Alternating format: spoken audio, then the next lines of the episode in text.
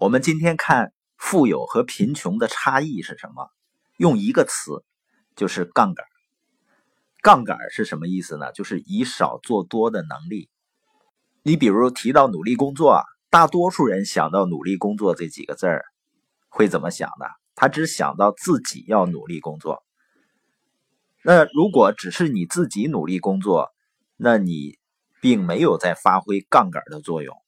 而特朗普呢和清奇，他们都是非常努力工作的人，但是他们想到努力工作的时候呢，大多是想到如何激励别人努力工作。所以这些富有的人呢，他都想着要建一个团队，去杠杆更多人的时间，然后才能创造更大的财富。所以富有呢，叫他人的时间和他人的金钱，就是杠杆他人的时间和金钱。杠杆别人的时间啊，实际上不是利用别人，是创造工作机会。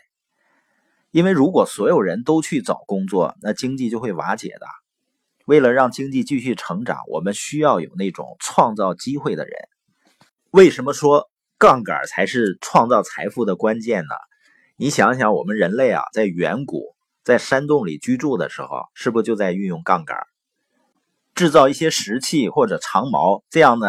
打动物的时候，是不是就能够对抗住动物的那个尖牙利齿？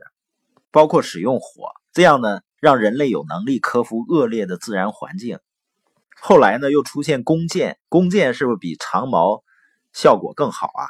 这就是更高级的杠杆。我们看一下杠杆的定义，叫以少做多。那随着时间的发展呢，人类继续运用智慧，发展更多的杠杆，比如骑马，后来发明了火药。那拥有大炮的统治者呢，就会征服没有大炮的统治者。你像美国的印第安人、夏威夷人，还有新西兰的毛利人、澳大利亚的土著，你看这些原住民和他的文化，不都是被火药征服的吗？那一百年前呢，汽车和飞机取代了马匹。那现在呢，控制世界石油供应的国家，就是利用石油杠杆，影响着全球大多数国家。像我们看的电视啊，用的手机啊，包括电脑啊，互联网啊，都是某种形式的杠杆。那世界变化越来越快，如果人们要想成为有钱人，而不是成为这种变化的受害者，那清奇有个建议，就是开发你最大的杠杆，就是你的心智。一个人想要赚到钱，并且留住钱，你的心智和你的财务智慧是你最重要的杠杆。富人呢，就是不断的去训练自己的大脑，不断的学习啊、修正啊、成长啊、实践啊。就像在原始时代，那个时候家长肯定要教小孩如何使用火呀，如何使用长矛啊。但很多人会说啊，说我也不像清奇那样有一个富爸爸，也不是含着金钥匙出生的，也没有接受过良好的教育。你会发现人们多么擅长找借口。这种想法呢，就会导致你很难获得财富。更重要的是呢，即使有了钱，留住财富的机会也很少，因为你在用自身最重要的资产——你的头脑来对抗自己。所以，很多人致富最大的敌人是自己的头脑，因为你在用你的头脑找借口，而不是用它来赚钱。因为头脑是我们最重要的杠杆，但是所有的杠杆都可以在好或坏的方面发生作用，就像债务一样，它可以使人贫穷，也使得有的人通过借债变得富有。因为借口不值钱，所以呢，贫穷的人总是有那么多借口。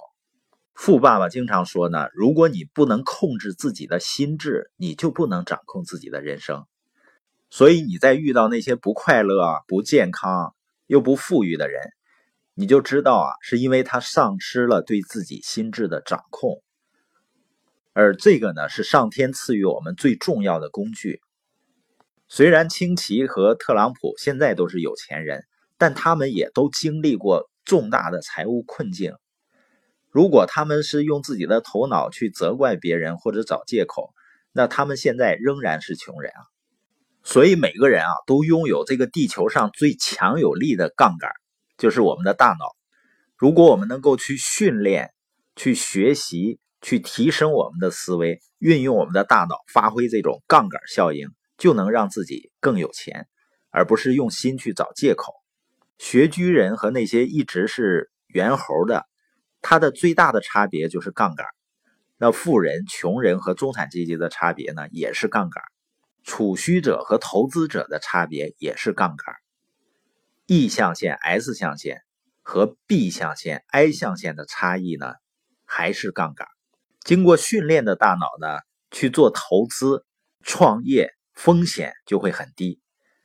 所以呢，要运用杠杆，就必须教育自己，并且聪明的运用自己的头脑。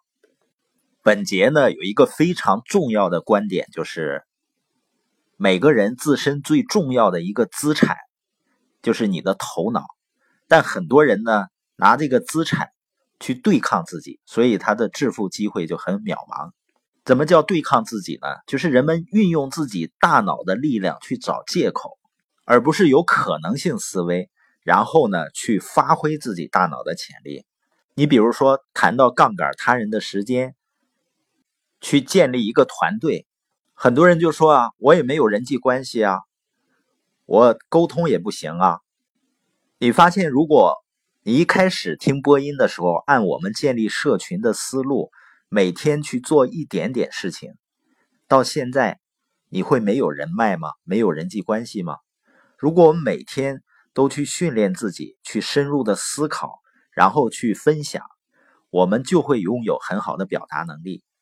那有的人说我没有机会啊，实际上，如果你真的变得足够好，真的建立了足够好的人脉。机会是越来越多的，因为更好的人那里就有更好的机会。